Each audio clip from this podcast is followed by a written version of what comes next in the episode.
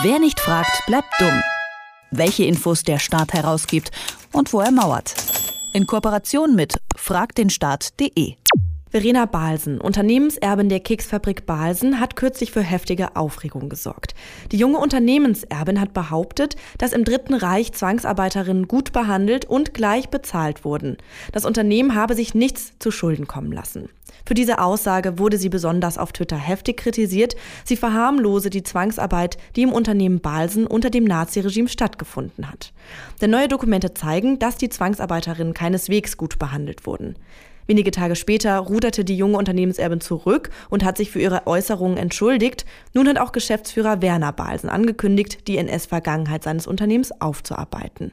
Auch fragt den Staat hat Balsen unter die Lupe genommen. Darüber spreche ich mit Arne Semsrott. Hallo. Hallo. Was haben eure Recherchen über Balzen unter dem Naziregime denn ergeben? Unsere Recherchen haben ergeben, dass ja, man kann es sich fast denken, äh, das Wortpaar Zwangsarbeiterinnen und gute Behandlung nicht zusammenpassen. Wir haben verschiedene Dokumente aus dem Bundesarchiv veröffentlicht zu Balsen, darunter ein äh, Brief von einem SS-Arzt, einem engen Vertrauten von Heinrich Himmler, der über seine Geschäfte schreibt, darunter auch die Geschäfte mit Hans Balsen, weil Balsen produziert hat, verschiedene äh, Dinge, Kekse, Schokolade, Fruchtpasteten für die Wehrmacht, für die Luftwaffe vielleicht auch für die SS. Darüber haben wir äh, ein Schriftstück veröffentlicht und einen Brief von Werner Balsen selbst, also von dem Konzernleiter 1942, wo er selbst beschreibt, wie Zwangsarbeiterinnen aus einem Balsenwerk in Kiew in der besetzten Ukraine verschleppt werden nach Hannover und wie er mit ihnen umgeht.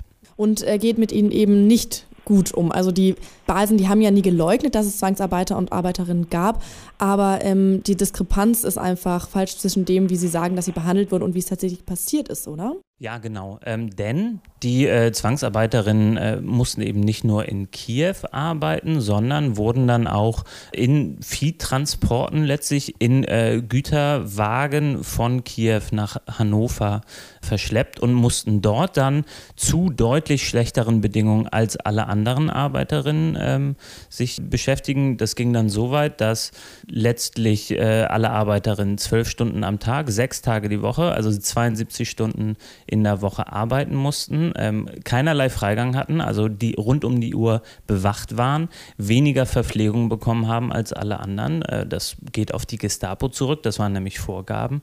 Ähm, weniger ähm, sanitäre Einrichtungen hatten. Das heißt, gerade Zwangsarbeiterinnen aus der Ukraine hatten es wirklich, wirklich schlecht. Und sie wurden vor allem, und das geht auch ganz gut aus diesem Brief hervor von Werner Weisen, nach Hannover gelockt unter falschen äh, Versprechungen. Versprechungen. Da wurde nämlich damit gelockt, dass man äh, super in Deutschland arbeiten könne. Werner Basen selbst spricht von einer guten und geschickten Propaganda.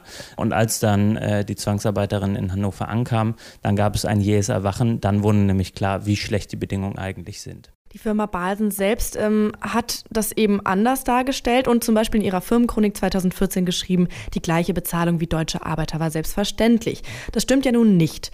Wurden da bewusst falsche Informationen verbreitet oder hat das Unternehmen einfach versäumt, seine Geschichte aufzuarbeiten? Ich würde so weit gehen zu sagen, das ist eine Lüge. Das ist eine glatte Lüge. Also jetzt in den vergangenen Tagen, in der vergangenen Woche haben sich alle sehr stark auf Verena Balsen eingeschossen, auf die Unternehmenserbin. Wenn wir uns aber anschauen, was sie gesagt hat, dann hat sie im Prinzip nur gesagt, was ihr Unternehmen seit Jahrzehnten behauptet. Und dazu ist es ganz, ganz wichtig, sich auch anzuschauen, was bisher passiert ist. Denn im Jahr 2000 zum Beispiel haben 60 ehemalige Zwangsarbeiterinnen Balsen verklagt und zwar auf Entschädigung. Das heißt, schon schon vor 20 Jahren wusste man, gerichtsbekannt sogar, dass es da Zwangsarbeit gab. Und Basen hat damals schon äh, gesagt, ja, äh, mag so gewesen sein, aber das ist jetzt nicht unser Problem, denn das ist alles verjährt. Also mit einer sehr formellen Ausrede hat sich Basen damals schon rausgewunden und hat dann später noch behauptet, es gäbe eine, hätte eine gute Behandlung gegeben. Und ich glaube, da können wir auf jeden Fall so weit gehen zu sagen,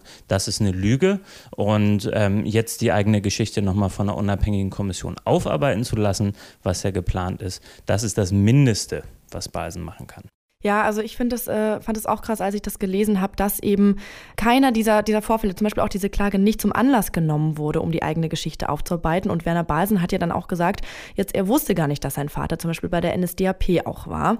Was muss oder wird Balsen jetzt unternehmen, um Verantwortung für die Verbrechen in der NS-Zeit zu übernehmen? Also ich glaube, äh, die Entschuldigung ist schon ein richtiger Schritt, wobei, wenn man sich die Wörter genau anschaut, ja, Gefühle verletzt und so, das äh, ist schon alles ziemlich zurückhaltend. Aber immerhin, ähm, außerdem diese Kommission einzusetzen, ist sicher auch ein richtiger Schritt. Dann ist natürlich die große Frage, was macht Balsen darüber hinaus? Und ich glaube, es wäre angebracht für das Unternehmen zum Beispiel ähm, das, was sie am meisten haben, nämlich Geld äh, einzusetzen dafür, dass sowas nicht mehr passiert. Also zum Beispiel Projekte zu gründen, Projekte zu finanzieren, die sich äh, im Bereich zum Beispiel äh, Bekämpfung von Rassismus, Bekämpfung von Antisemitismus engagieren. Ähm, und Kommission, ja, das ist richtig und das ist wichtig und ich hoffe auch, dass die offen arbeitet und die Dokumente, die sie äh, zutage fördern, dann auch wirklich für alle einsehbar sind. Aber ich glaube, das kann auch letztlich nur ein Anfang sein. Und Basen hätte tatsächlich, wenn es das wollte, äh, die Möglichkeit, hier so ein bisschen Vorbild zu sein. Denn natürlich ist Basen nicht das einzige Unternehmen, äh, wo dann die Vergangenheit dermaßen unter den Teppich gekehrt wurde. Äh, da gibt es Dutzende, vielleicht Hunderte in Deutschland, die auch Zwangsarbeiterinnen eingesetzt haben, darüber aber heutzutage nicht offen sprechen. Und ähm, dieses Kapitel, glaube ich, ist noch lange nicht abgeschlossen, solange es so weitergeht wie bisher. Nach der Recherche von Frag den Staat hat Balsen in der Ukraine Zwangsarbeiter und Arbeiterinnen unter schlimmen Bedingungen beschäftigt und auch Arbeiterinnen nach Deutschland verschleppt. Sie wurden schlecht behandelt und haben einen geringen Lohn bekommen. Das geht aus historischen Dokumenten hervor, die Frag den Staat herausgesucht hat. Über die Vergangenheit des Unternehmens habe ich mit Anne Semsrott gesprochen. Vielen Dank für das Gespräch. Dankeschön. Wer nicht fragt, bleibt dumm. Die Serie auf Detektor FM. Den Staat selbst was fragen? Ganz einfach. Auf fragdenstaat.de.